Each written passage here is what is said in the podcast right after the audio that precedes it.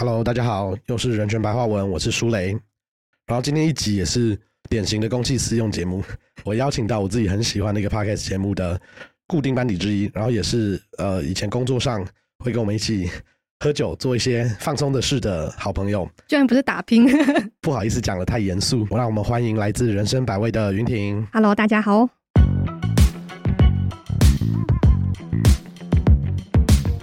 好好休息吧，嗯，具体休息的方式可能就是躺在家里耍废，就是嗯划手机，或是就是跟猫一起玩，就这样。可是我觉得那个好好休息是，嗯，有时候可能会需要别人告诉你，啊、你应该休息了，或是你可以休息，你才敢休息。有没有可能是当你在嗯疲劳耗竭的状况之下，你察觉到了自己的状态，然后你去好好的认识跟停下脚步来看待自己。嗯，我觉得这样子的察觉，好像在这个狼性的社会里面是反其道而行的。可是只有这样子，或许你才能够在这边待得更久，做更多你想要做的事情。这样子，嗯。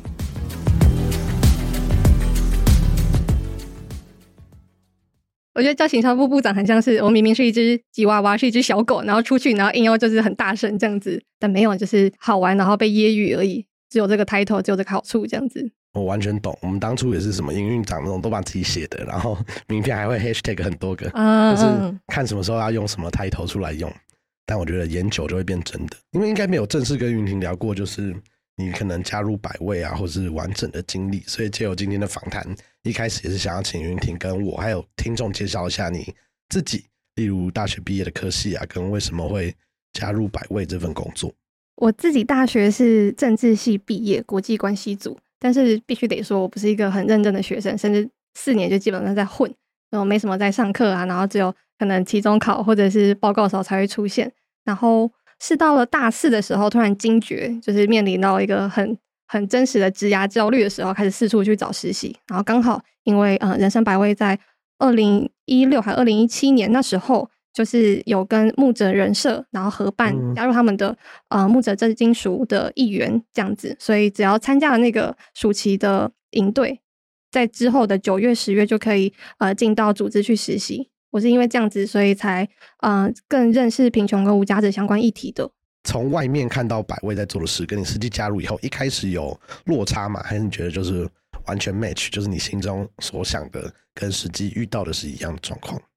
我觉得最一开始的时候，反而是对于百位认识是一片空白，嗯，然后就连所谓真的无家者，他背后的议题跟社会脉络是什么，也不是这么的了解。就是刚好觉得哦，好像对经济贫穷有兴趣，然后对人生百味看起来在做一些很多很酷，然后嗯、不留俗套的一些计划的时候，就觉得好像可以进来试试看，去摸索看看这样子。所以你那时候一开始对于百位感到有兴趣，是对你觉得是对于议题，例如贫穷啊或无家者比较多，还是是对于他们工作的方法，你觉得蛮新鲜的？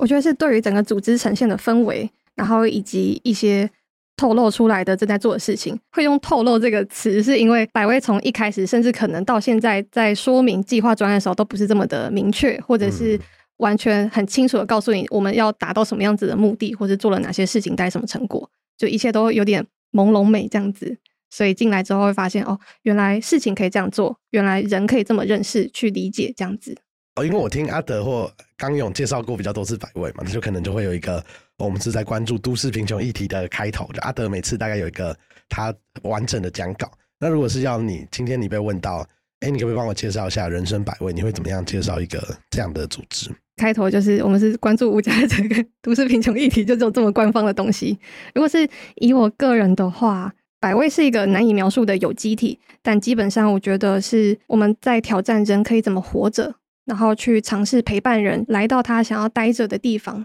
从我的角度蛮贴切的，因因为你还记得我们第一次合作是什么专案吗？贫穷人的台北，对，然后那一次一开始对我来讲，它就蛮像我们跟外部，就是、哦、我们写稿啊，然后刊登。可是那时候出乎意料的，在讨论的过程中，我觉得是少数会给我们蛮多 feedback 跟讨论的合作单位。因为以前可能大家给的东西蛮具体的，就是你就是帮我介绍什么什么法规。但我记得我们那时候在讨论的时候的标题或是切角都不会是呃什么社会救助法草案，或是嗯不会是一个什么呃什么什么法规的初探这种很论文的题目，而是我觉得那时候在跟云婷大家讨论的过程中，我们都蛮回到以人为本的角度，就是嗯我们想要知道这个法规在规定什么，其实一定是因为有些人在试用上，例如我想要申请中低收补助或者迁户籍的时候，对无家者来讲会有一些困扰。然后那个讨论的过程中，我觉得对我们来讲，那时候给我们蛮多灵感，然后也是就觉得哇，因为一开始理解就会觉得哦，他们好像就是做无家者倡议的组织，但其实后来就发现大家的工作方法跟专案越来越多变，我就会觉得蛮有趣的。因为我们好像除除了那次以外，后面就不算是太正式有一起做过什么专案的，就只剩喝酒的，或是就互相参加对方的活动跟宣传。但其实每年都会看到，呃，云庭跟百味这边有很多不同的，我自己都觉得蛮大型的专案，而且都是以实体为主的。像贫穷人的台北，越来越后来就成立了一个穷学猛的团队，或是一个各个组织的集合体，对不对？贫穷的台北，其实它从二零一七年开始的时候就就有成立像贫穷者学习行动联盟。然后其实它一开始可能只有六七个组织，然后后来每一年的扩增是来自于我们在这个组织在实务上面，其实会遇到或者是认识很多不同领域的单位，然后就有点像老鼠会一样，一个牵一个就把大家就拉进来。从一开始只有是在万华关注贫穷议题的组织，到后面可能有嗯像是精神疾病经验者。或者是都市原住民等等的议题关注的组织都有加进来，然后进入到穷学盟里面。嗯，我觉得这个有这这件事情，就是也反映了我们很想要一直在拓增这个社会对于贫穷的想象是什么。哦，而不是我们原本就知道这件事情，是我们的确在行动过程里面发现了这件事。百位到现在大概成立了多久啊？以共同创办人在最初的很素人的行动的话，是三一八学运之后，然后大概在二零一四有比较只能说团体，然后初具雏形这样子。到后面应该是二零一六年的时候有成立公司，然后再后来成立协会，嗯，然后才有算是一个正式立案的组织这样子。嗯，那跟法白真的算同期，我们也都会说我们是。二零一四有一个契机，大家开始写东西，然后但我们正式登记更晚了，我们大概是二零一九才正式登记，然后后来才哦，但我们一开始登记就都一直是用盈利组织的方式。但我也很好奇，因为我印象中你在百味酱工作应该有超过了六七年了。嗯，大四实习，然后毕业到现在，呃，大四那一年二十二岁，然后现在要二十八了，六年，嗯，六年多，快七年了这样子。那在这个过程中，你有想过要离开百味吗？哎，我其实说真的是蛮害怕离开百味的。哦，害怕的原因会是什么？我觉得我在这边被宠坏了。嗯，被这里的组织的氛围，被这里对待人的方式，以及能够行动的自由度、灵活度所深深的吸引着。我很难想象，就是如果去到另外一个组织，说不定也是有类似如此扁平的组织氛围。可是那，嗯。契不契合的人，感觉这也是一个很靠机运的事情。嗯，比如说我自己可能在私底下就是个很爱开地狱梗的人，嗯，但可能对于啊一些社会工作者或人权工作者来说，这件事情不被允许这样子，对，或者是是一个红线，但是我们就会偷偷的，有些时候有些压力，有一些忍不住就是靠背的东西的时候，就会有一些小恶毒、小邪恶的地方跑出来。但是在百威这些也可以被完全的。包容接纳在里面，这样子。我觉得云宁刚刚讲的那些描述啊，大家真的很推荐去听他们的 podcast。就白白先下班了，因为它里面太真实了，里面很多。因为我那时候听到也是想说，哇，这些是认真要这样播出来的吗？因为我那时候会想要问云婷这个工作，也是因为我记得我们应该很久，可那时候可能喝多了，就有瞎聊到，哎，为什么大家不离职啊，或者为什么还在这边之类的。但是后来在节目里面，我记得你们有一集。好像大家蛮深刻在聊，就是工作跟为什么你喜欢某一份工作这件事情。嗯嗯，我就想说，天哪，这个节目太赤裸了吧？对啊，我就想说，就是而且想说，如果是捐款人听到这一集的话，他们会开心吗？或者是就是认识还不认识百位的人，他们会觉得这个组织是一个怎么样很懒暖，或者是这个是一个很很随便的组织吗？等等的。但我觉得，呃，就我听到的印象来讲，我觉得反而会让我更觉得这才是一个真的。人组成的组织，因为我觉得大部分就是我们接触到的 NGO，老实说真的很多。就我们大概每年可能会小大大小小的合作的 NGO 可能有三十到四十个，但是就真的很少把自己这么剖析，然后很真实的一面呈现在这么对外，而他可能毕竟因为 p a s X 再怎么样都是一个不管是身材工具或是对外的沟通工具嘛。但我觉得听完节目以后，里面不管是呃有即将要离开的伙伴啊，然后或是你们会听到就是算是老板的角色，或者是创办人跟其他工作伙伴一起在讨论哦，为什么我要在这边工作啊，或是大家管理方式有什么不同的时候，你其实会觉得对于这个组织的想象好像。更亲切，而且我觉得蛮好玩的，就觉得哦，果然是一个很有活力，而且蛮扁平的一个组织。嗯，觉得在一开始我们定位“白白先下班”这个 p a r k 哎，这样可以算这样算业配吗？没问题，我会开发票给他的。就是“白白先下班”这个 p a r k 开始在呃讨论我们这个内容。我原本最开始其实是哎，好像可以来做个 p a r k 啊，那要做什么？我是先定了要这个形式之后才来讨论主题，然后主题的时候就是收集大家想法，会发现好像。如果只讲议题的话，好像有点无聊。那如果是讲工作者的后台的话，好像能够带给人就是一些更认识这个议题里面，在工作的时候那些痛苦、那些成就、那些反思，说不定可以透过 p a k 这个形式，让更多人去理解跟加入到这个议题里面，不管是不是无家者或是贫穷议题。我觉得那时候我自己听到议题也是觉得哇，这个很想当面问一下。因为那时候其实你们有一集，我记得在聊大家对于呃，你们好像都称你们会遇到的大哥大姐就是哥跟姐工作的时候，其实大家都在讲，有时候会觉得你干嘛一直跟我讲一样的事情啊，或者就是工作中有一些小小不耐的地方。然后我那时候就觉得哇，这个真的是很真实、很赤裸这样子。对，然后我也是想要接着那一集听完，其实就哦，大家知道我那时候很像一个。就是变态的小粉丝，就会听完节目，然后有时候 就中间其实没有什么前后文脉络，我就会突然私讯云婷说：“哎，我觉得今天这期节目很赞之类。”然后今天有机会，就很想要再接着探听说，呃，在大家透过节目可能认识更真实的你们的工作状况啊。那你自己在日常的生活中，你会喜欢被称为例如人权工作者这样子的 title 吗？因为我觉得好像呃。跟你就是大家可以知道，你们还是在工作上会遇到一些有点烦躁或有点压力的环境，但会不会觉得很常被称为人权工作者的人，这个名称会让你们有一些好像什么事情不该做，或什么事可以做的框架？哦，其实如果以嗯百位来讲的话，我们比较少去自称或是被称呼为人权工作者，我们比较常会介绍的方式是以社会工作者这五个字。嗯，我觉得我觉得这两个好像。在做的事情可能差不多，可是我觉得蛮有趣的是，在施力或是在呃朝向的目标标的蛮不一样的哦。可能以我来看的话，就会是呃人权工作者以人权去看人权要如何落实在呃这个社会里面。那社会工作者，我就会把它定调为我们是想要去推进跟改变，去告诉这个社会一些事情。有那个标的不一样，但是唯一不变的事情就是都会被说成啊，嗯，很。很伟大的人，很有爱心的人，嗯，很会帮助别人的人，这样子，嗯嗯。那云婷在百威一开始就是做我们今天最早有聊到行销的工作吗？还是你以前其实有在内部转职过？哦，其实，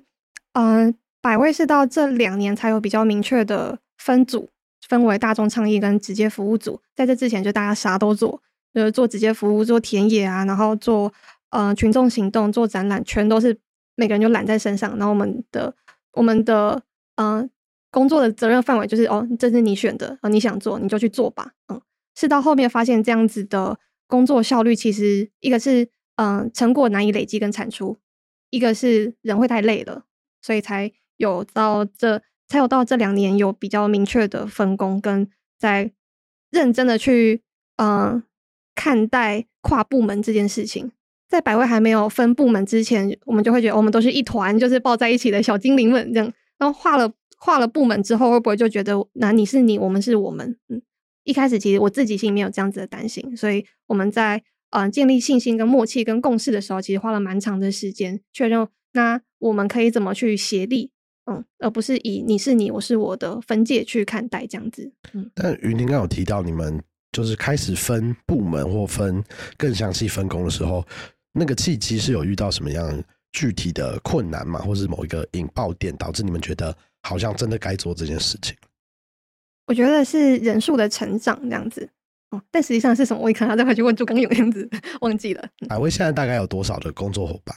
十八、十九个。哦，嗯，为什么没有确切的数字？是因为有的人是兼职，可是做了很很像正职的事情，就把它算成十八到十九个这样子。因为我像呃，我们很常一起会见到面的静茹，嗯他其实现在就比较偏向所谓直接服务的那一块，对不对？嗯嗯，甚至他在最早之前的时候是兼职，然后是有在百位跟另外一个组织做行政，嗯，到后来才嗯、我们在行动的过程里面找到自己好像有想去的地方，所以才踏进了那个位置。然后静茹目前就是在嗯、直接服务里面负责外展，然后跟短期住宿据点的社工这样子。那你自己如果要区分的话，你觉得呃，组织内部选择做或是比较擅长做直接服务的伙伴，跟像你可能做的比较是大众沟通这一块的伙伴，有没有什么特质上你觉得蛮明显的差异？我觉得蛮有趣的是，以大众议题的部门来讲的话，大概有八个伙伴，然后八个伙伴里面大概有七个是讨厌跟人接触的，但是我们做大众议题这样子，嗯，那嗯，如果是直接服务的话，他们有不讨厌人吗？嗯，我可能也看过他们，就是很很很挫折、很沮丧、很想要就是捶墙的时候，嗯，那我觉得分别可能在于我们想要离的位置是近跟远吧。例如说，如果以嗯、百位很常在官网或者在对外介绍的时候会说，嗯、人生百味是一个引路人，然后让呃无家者就是回到社会，然后让社会大众能够更认识无家者这样子的群体。我们站在中间的角色。那对于百位来讲的，对于大众议题来讲的话，我们可能离的位置就更靠近大众一点。那直接服务的伙伴，他就相对来说站在哥姐的旁边，更靠近很多这样子。嗯那你会不会觉得两者之间，你有遇过可能在做某一个可能两边都会互动到的专案上，彼此之间是有拉锯的吗？因为我觉得以我的工作来讲，或是呃，像我自己在法白角色，我可能有很大部分要做先做营运，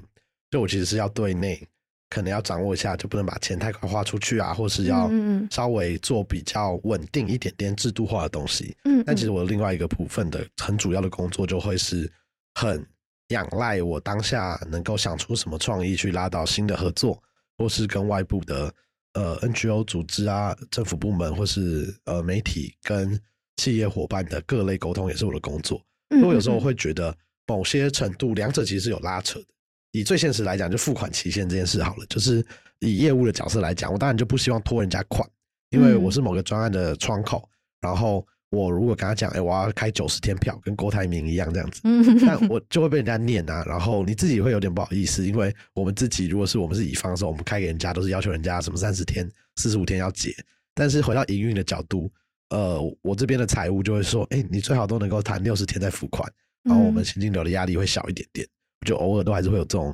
两个自我在拉扯的状况，那就也会很好奇，你觉得百位这边你们有没有类似？就是毕竟个案服务跟大众沟通好像是其实本质蛮不太一样的事情。嗯嗯嗯，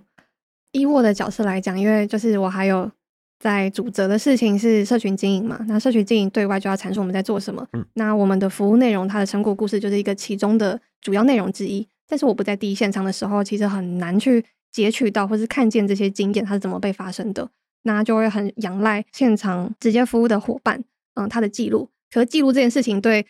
对就是已经在现场很累的，嗯，伙伴来讲，其实就会是一个蛮大的嗯消耗这样子。例如说，嗯，可能有伙伴去人生万事屋，然后扫了可能一整个下午五个小时的呃垃圾，然后清了好几几十袋的垃圾袋出来，然后被爬了蟑螂啊，然后把蟑螂带回家，这种很浩劫的时刻。但如果可以的话，还是希望有记录跟产出。那我觉得在这时候，第一个是我觉得蛮仰赖我们之间彼此彼此的信任关系，嗯，然后以及我们很实际的把需求摊开来看，例如说，嗯，可能负责万事屋的伙伴其实会知道说，他们就是这个成果很很需要、很值得被大众所看见。例如说，嗯，哥姐其实有不同于好吃懒做的另外一面，弱势家户其实有他们的难处跟苦衷。如果他们在现场没有办法带出来的话，可能外面的人很难去知道这件事情。所以，对于直接服直接服务的伙伴来讲，他们可以理解、认知且认同这件事情。但是，那书写的那些嗯、任务，如果我们能够把它的门槛降低的话，或许对直接服务的伙伴来讲，它就不会是一个很很苦的工作这样子。所以我们就会有一些小小方法，例如说用表单的登记，嗯，你不用写一整个完整的故事。哦，填完表单就是一嗯个你可以使用的素材架构了。对对，或者是我可以知道这一场发生什么事情，那我需不需要再去访问你，用访问的方式让他不用再打字记录，就是取他的呃口述的素材，然后再把它带回来进行编辑，然后产出，或者是嗯、呃一个月就一篇，我们就说好约定好一个月一篇，可以吗？可以的话，那我们就先这样子试行看看。嗯，所以听起来就是因为在做直接服务的伙伴们，他们其实更能看到呃哥姐啊，或是整个现场的真实状况。但是要让大众知道真实状况，进而打破你刚刚提到像是好吃懒做这些污名化或标签，就会很仰赖你怎么样把真实的状况，不管是用我们讲扩大，让更多受众看到，或是抓到其中大家可能会更吸睛的点来做沟通。可以用这样来形容你们的工作流程？的确，如果我收到了伙伴们的就是呃素材或是文件的时候，我会做哪些事情？那我会进行进行编排，然后加上标题，然后再加上就是可能在文具里面不一定会呈现的前后脉络哦。那如我觉得这件事情不只是为了要让就是大众能够更清楚理解我们行动跟服务的成果价值是什么之外，我觉得对我来说有一个蛮重要的任务，是我想要告诉直接服务的伙伴，你做的事情很有意义，我很想要把这件事情也告诉他。哦、他们忙着没有办法整理嘛，没有办法去看见，或是没有办法，就是可能有时候消耗，他不一定能够去，嗯，去真的去回回顾，或者是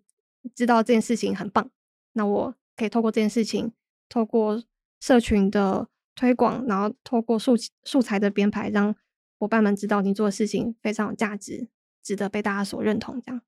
那像云婷，你的工作，你们组织或是你个人有设定一些，不管是 OK 啊或 KPI 之类的目标吗？就是呃，例如某一个专案，你们会去设定它，呃，一定要拉到多少新的募款人，或是某一个活动，你们一定要收集到多少的名单，或是更进一步，会不会有人去追，例如社群广告的投放转换率啊等等的一些听起来很铜臭味的数据？百位每一个伙伴在这两年开始有去列出个人的 OKR 是什么，嗯，还没有在组织或者在部门曾经列出一个更明确的共识，所以我们在个人先试行这件事情。所以，嗯，我觉得去列出数据这件事情蛮重要的，因为其实最开始我们更更习惯或更喜欢的方式是列出呃直性的，例如说我让更多人看见，就是更多人支持百位，更多人理解贫穷议题是什么。可是这件事情如果没有办法去描述，或者是去确实的呈现的话，你自己也会有点虚心虚或浮浮的。嗯，所以后来我们反而也在试着用更多的数据搭配你想要的呃执行目标去做呈现，跟每个每年的工作回顾这样子。嗯，我也很认同，我觉得量化这件事情蛮重要的，因为我自己我觉得法白也是，而且我们的状况是，我猜我们跟百位比起来，我们对外招募的伙伴基本上更少，就我们很很少在公开征才。现在整个法白大概有十二个伙伴，应该只有一个是真的对外找进来，然后而且哦出乎意料，跟我们的这个死样子很合，就是跟我们比较吵啊、比较活泼的风格蛮合。然后其他几个，要么就是我们可能在他硕士、大学大家就一起写东西长大的。嗯，然后像桂枝是我以前打辩论的教练，然后其他的也有是我们，他以前是我的甲，我们的甲方是出版社的行销，是机关的甲方，然后被我们挖进来的，所以大家都在一个我觉得以好的方向来讲，大家沟通的默契是好的。嗯嗯嗯，然后，但也因为这样子，就变成是我觉得在组织长大的过程里面，就会发现各种事情，它就真的会像刚刚云林讲，就是糊成一团，不管是人还是呃工作，就是很长都会糊成一团。然后到年底啊，没有饿死，我们就继续下去。所以后来也是因为人数扩大到一个层级的时候，我们就花了蛮多时间，就想办法量化，就学着第一个就是学着怎么量化。例如我办了一个活动，那它有哪几个是需要注意的数字？嗯例如我嗯们宣传了几篇贴文，然后一场活动需要几个人力，然后一个人他一个月可以出席几场主持，他不会觉得太累等等的分工，然后好像才发现，哦，慢慢可以抓到大家自己更擅长，然后更不擅长的点。就像我们很常，呃，例如我们要做访纲，然后我们就会慢慢，一开始我觉得蛮变态的，就是很怪，我们就装一个以前有个叫 Tago 的一个呃扩充软体，那就按下去，它就会开始计时。然后你写完访纲按掉，因为它是 Google 那个浏览器上的用，哦然后就看出来你花了多少时间。当然很多哦软体有这个功能啦，然后我们就会开始去回推，例如，哎，我写一篇访纲，可能因为我写的比较多，我可能大概只需要三十到四十分钟，就有一个就大概六七十分的访纲就可以出来。但新的同事可能就需要花比较久，然后我们好像就可以慢慢看出来谁擅长什么，谁擅长什么。哦，但后来就是发现量化以后，大家就更可以讨论，就是是不是谁真的很过劳啊，然后嗯嗯比较嗯不会，当然还是有很多情绪啦，但是我觉得某种程度相对的是，大家会比较知道怎么梳理一些好像需要讨论然后改善的地方。那你自己在做像刚刚行销的 OKR 的时候，你有没有几个有趣的 OKR？你可以跟我们分享一下你自己设定的目标。我觉得在做社群这件事情实在是非常容易挫折。在二零一九年做平北的行销的时候，就那时候就超超级的挫折，因为就是写写了再多的东西，或者是做了再多的事情，好像就是在 IG 或者在呃脸书上面的成效就是这么的差，触及跟就是按赞的表现这么差，代表我做的不好吗？就很容易去质疑自己，然后也会受到这个有蛮大的心情的波动跟影响，你就会觉得啊，我写的是写的什么烂东西，就是没有人想要看，所以可能就会自信心受损。所以有一阵子我就很讨厌把我我其实，在一开始设这个 OKR 的时候，没有放量化的东西，然后被揪出来这样子。你这个应该是最最适合，或是最应该放量化的，对，你怎么没有放？然后就是再回去反思一下，我到底要的是什么？的确，嗯，按赞跟触及的宣传可以反映这个活动或者是成效好不好。但是我想要知道是对他们来说，到底真的发生什么事情？如果先撇开线上的社群经营好了，如果以实体的活动或展览的话，我就会特别在嗯、呃展览回馈问卷的时候，之前很习惯直接说哦，你觉得这个展览怎么样？然后简答题。对对对，那简答题大家就会写小作文，可是小作文其实很难看出它到底对对你来说就是带来什么样子的改变跟成果，所以就会把回馈再变成勾选的方式。我觉得这是其中一个我们在做大众倡议的时候小小的改变这样子。但如果是在社群经营的话，没有什么 没有什么太特别的 OKR 的设计，这样如果大家有，很欢迎告诉我这样子。那你会有固定的产量上的需求吗？就是你一周会被要求一定，例如要写二十篇社群文案之类的工作要求吗？目前的在社群的经营上面，除非是大型的活动，例如说最近的展览，或者是在年末的时候街头尾牙这样子的呃活动宣传之外，其实平时的频率就会是一周一篇，然后这个一周一篇会跟着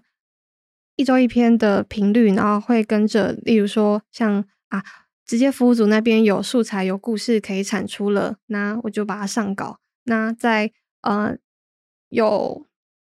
有伙伴去到外面，不管是办讲座或是摆摊，有一些蛮特别、蛮有趣的收获，然后邀请他写成文章，然后上稿。所以基本上就是会我的做的方式，虽然不到每周二十篇这么的惨，有点像是去看这个棋盘上面有哪些棋子可以用，哪些是哦很有趣，大家会有兴趣的，然后把它抓抓整理出来，这样子。嗯，就是是整个组织的整体在做盘算。算盘算吗？算是我的算盘嘎嘎作响这样子。蛮常会跟人家讨论这题，是因为我们后来发现法白好像不太一样的点是，我们在做的比较像是一个媒体，所以我们就会有固定产出的原生内容，然后要怎么样让这些媒体在脸书上的原生内容跟我们想要告诉大家我们最近做了其他有趣的事情这样的行销内容的量有所区隔，这是我们到现在有时候都还在挣扎的。因为我们有时候我不知道，我觉得可能是我自己的问题，就我不是一个很会拍。虽然我做非常多专案的管理的工作，但我很讨厌专案管理里面要抓时程这件事情。嗯就我会觉得调那个对我来讲，不知道为什么，就是生理上就觉得很反感。然后，所以我们之前在做的时候很容易，例如，就我觉得，哎，这个工作其实我们 OK，然后案子进来了，或者我就觉得我们要做一个行销，就就发现完了死定，这个礼拜全部都是在实体活动的行销，就原生内容的版位可能就被挤掉了。然后到现在我们都还在抓，就怎么样想让它有一个比较 balance 的点。嗯嗯，对，所以我也是，万一大家有更好的，就是如何安排 社群的平均分布，也可以私讯救救我。然后我觉得刚刚云婷有一题我也很想要问的，就是我们刚刚聊了蛮多量化的内容，嗯嗯嗯，那直化的部分呢，就是你自己有没有觉得在做，特别是不管是贫穷或无家者议题的时候，你有没有遇到一些就是直化出了我觉得我达到了什么样的呃蛮不错，但是不是用数量可以定义的成就以外，你有没有一些呃过去的工作是遇到有有类似不管是言上啊或公关危机，然后让你去反思，哎，你在做行销的时候会不会是跟原本你们想要跟大众沟通的议题？有一点点冲突，例如像我们有时候，我们经常在写九枪啊，或是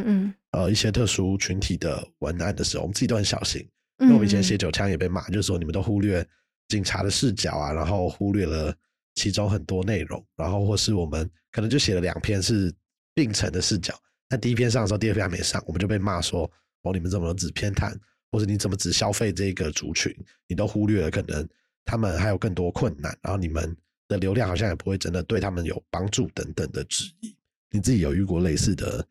惨剧或是深刻经验吗？我猜是因为百位的基百位的粉丝基数或者能够触及到人数，跟法白来说还是蛮蛮不一样的层级的，所以目前基本上没有这么对立的呃，或是这么冲突的争论，然后在社群上面发生，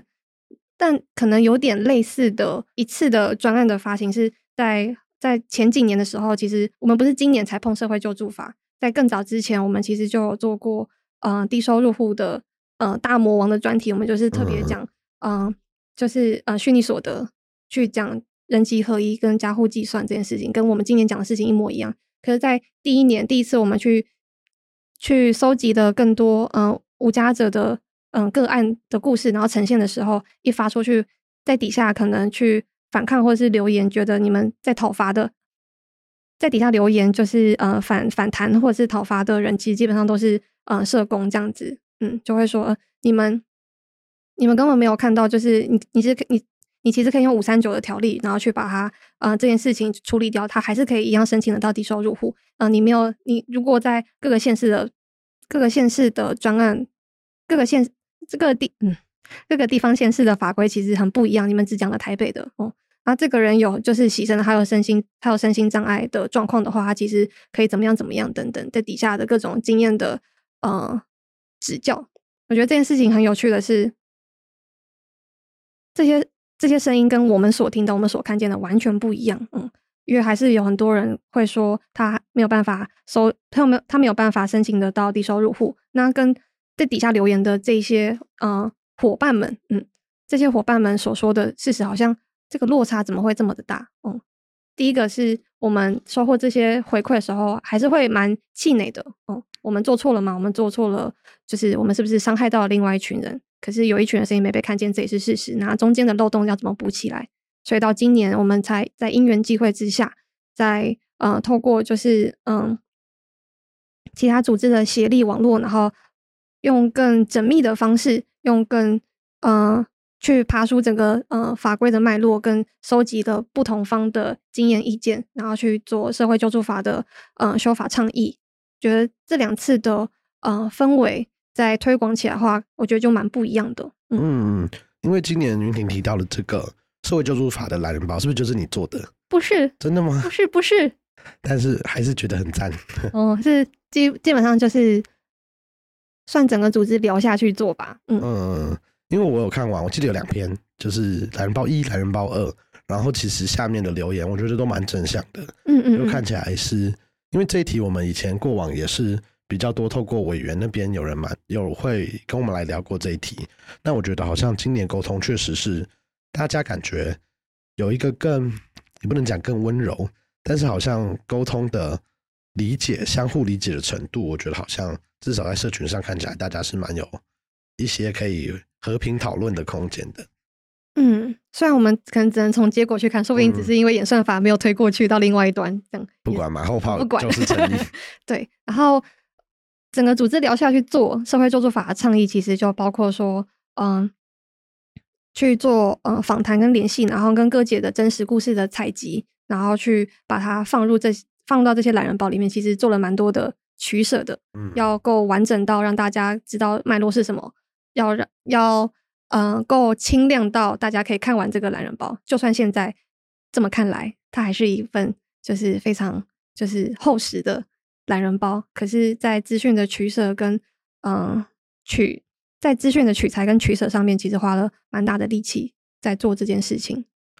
那我也要想问，刚刚云婷提到的一点，就是其实里面有蛮多呃哥姐的故事或是个案进来。嗯，那你们有没有因为在做，例如呃把个人服务或是现场服务的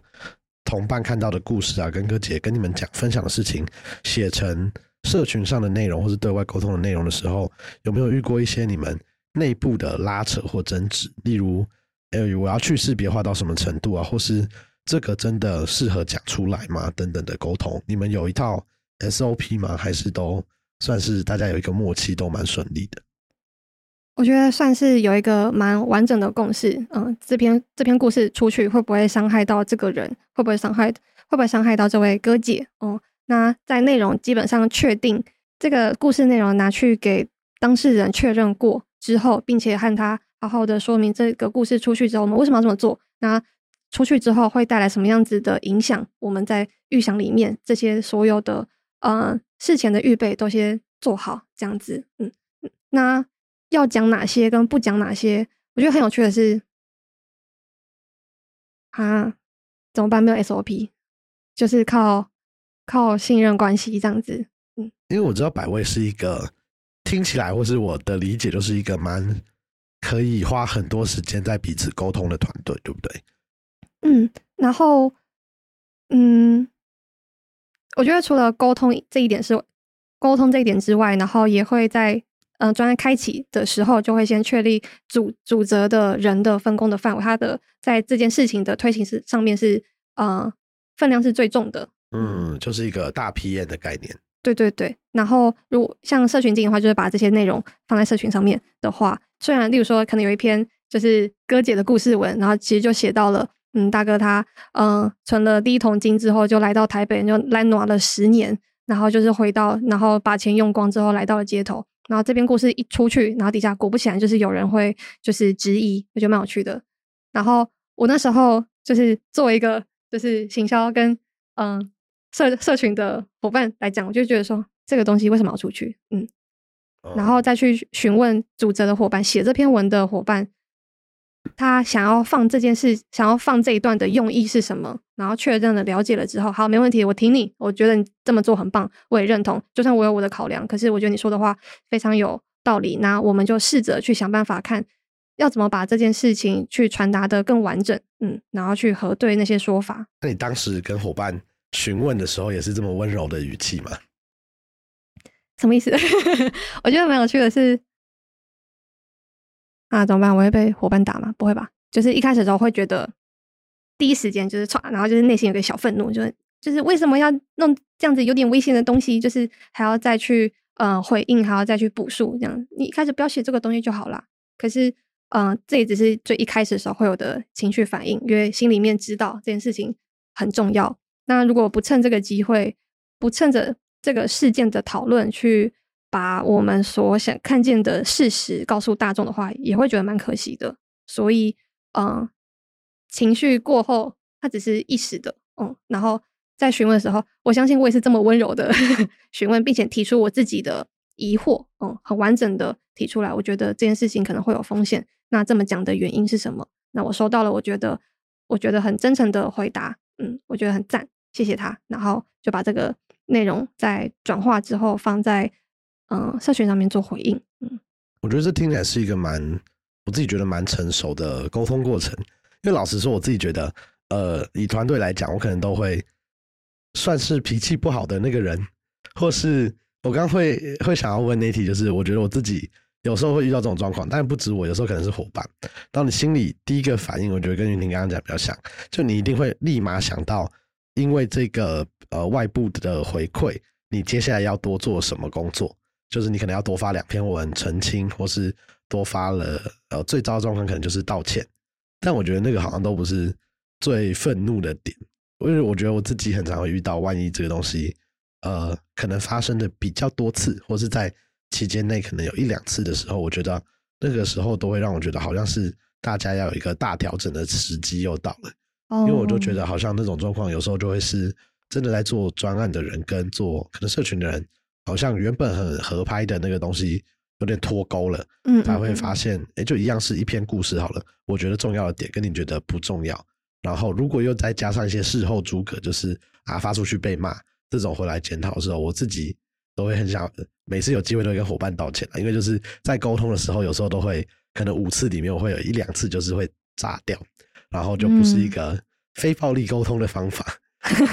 啊，对啊，所以我觉得。能够像云婷刚刚这样子，很温和冷静的有一个沟通的顺序，然后得出一个，嗯，我们就是代表一个组织，然后我挺你，把这个沟通完了，我觉得是一个不愧是行销部长的工作。不不不，哦，我觉得还，但是这件事情也会让我有点，就是心里有一些纠结，是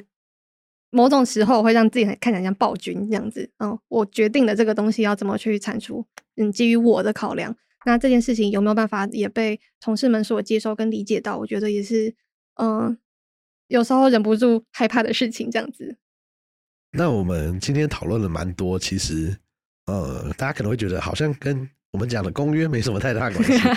但我觉得很有趣的点，是因为其实今天的访纲里面，我有塞给云婷一个，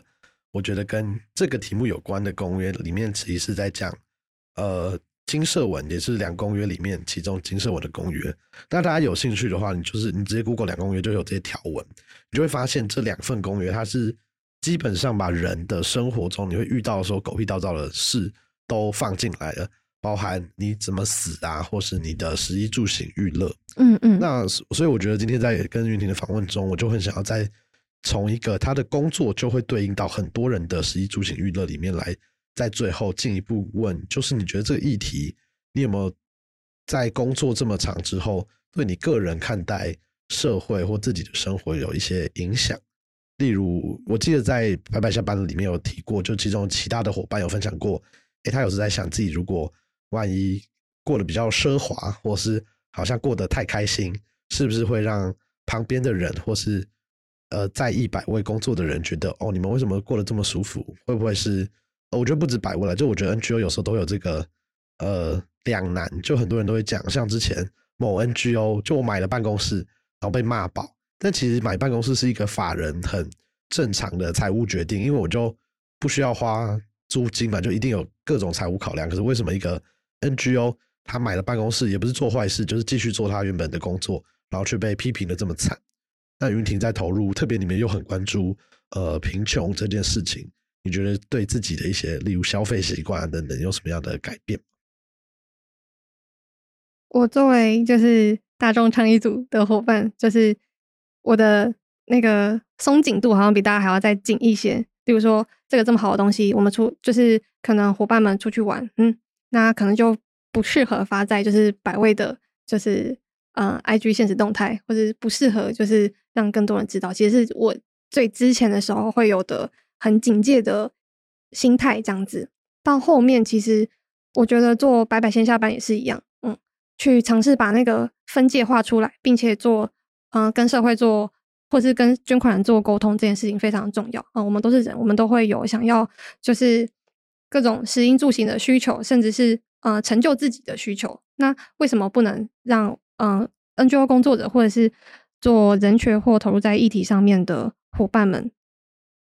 完成这件事情，不能的话，他们就会离开这里。嗯，离开的话，他身上的经验，他身上的各种的关系的连接就会从此消失。那这件事情不是对于议题的推动更加的挫败吗？嗯，那我们对于工作工作者的赔利，我觉得很需要让大众所看见，所以会做嗯，包含说写电子信让捐款人知道，然后嗯，在 p a r k 里面揭露我们其实跟你们一样，呃，不是圣人，就是我们很很爱生气，嗯。都是希望能够让大众去理解到，就是嗯，人让大众去理解到，嗯，工作者他有有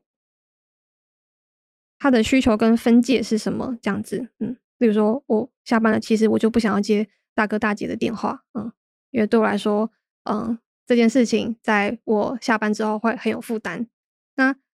可能就会被。就是另外一端的，或者在另外一面看起来就是很冷血，但没有。我觉得想要画一个分界，把画分界这件事情很很直接、很嗯很明白的和大众去诉说，这其实才是投注在工作里面能够永续、更更不花费时间跟成本的一个做法，这样子。嗯，那呃，如果回到可能更个人一点，就是在你觉得在非营利组织里面的工作，一般来讲，大家会对于例如我每年的加薪幅度啊，或是我们能不能换到更好的办公室啊等等，呃，你以商业角度来看，比较 normal 的一个讨论，会发生在你们组织的日常吗？例如，你们会不会有一个期待，就是我明年就是要多募款到多少钱，然后我们大家多加薪八趴、十趴这样子的规划？哦，阿德有，嗯，但 但目前还在规划跟讨论中，而且他。我觉得，如果你一次把这个结论丢出来的话，人家谁会接受啊？嗯，所以其实我觉得从最开始就是有点像是一步一步的去做嗯讨论。那最开始的话，就是把财报公开出来，在百位的官网上面，其实可以看到蛮完整的资讯。嗯，然后里面你可以看得到，绝大多数其实是投注在人事上面。那投注在人事上面的时候，我们也必须去做，就算还没有人来质疑我们这件事情，但嗯，预备的文章就是或者是去阐述。我们如何去做组织运营这件的内容，都会要准备好，然后或是已经先放在里面了，然后在还没有爆开的时候，和大家去做比较温和的沟通，嗯，然后在下一步可能会是什么呢？我其实也很难想象，也跟伙伴们在持续的讨论沟通中。例如说，就如果每年的每年的通货膨胀都这么高的话，那大家的薪水幅度跟着上来，是一件很邪恶的事情吗？还是它其实是，嗯，会需要被大众所认知跟接受的事情，这样。嗯，那如果回到你自己个人在挑选工作的考量的话，你觉得如果今天有人高薪挖角你，要去一个我们不用讲很极端，就是你可能很讨厌的一个单位，他只是钱多，而已，就是你可能还觉得蛮不错的单位，但是他给的所谓物质的条件更好一点点，你觉得他会是影响？呃。不要说让你下决定好，但你觉得他会是一个使我动摇、左右你考虑自己在百位的未来的一个因素吗？